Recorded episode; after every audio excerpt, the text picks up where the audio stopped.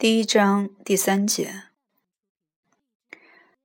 再说那染缸房里边也发生过不幸，有两个年轻的学徒，为了争一个街头上的妇人，其中的一个把另一个按进染缸子给淹死了。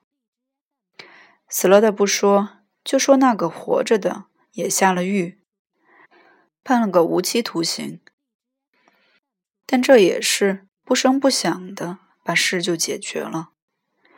过了三年二载，若有人提起那件事来，差不多就像人们讲着岳飞、秦桧似的，久远的不知多少年前的事情似的。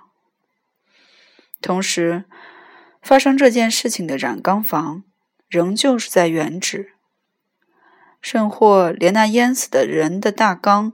也许至今还在那儿使用着。从那染缸房发卖出来的布匹，仍旧是远近乡镇都流通着。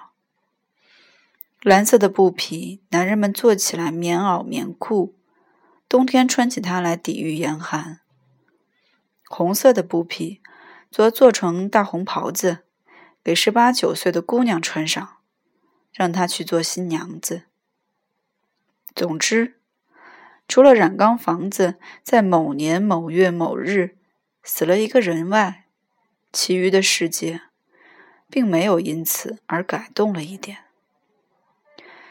再说那豆腐房里边也发生过不幸，两个伙计打仗，竟把拉磨的小驴的腿打断了。因为他是驴子，不谈他也就罢了。只因为这驴子哭瞎了一个妇人的眼睛，即打了驴子那人的母亲，所以不能不记上。再说那造纸的纸房里边，把一个私生子活活饿死了，因为他是一个出生的孩子，算不了什么，也就不说他了。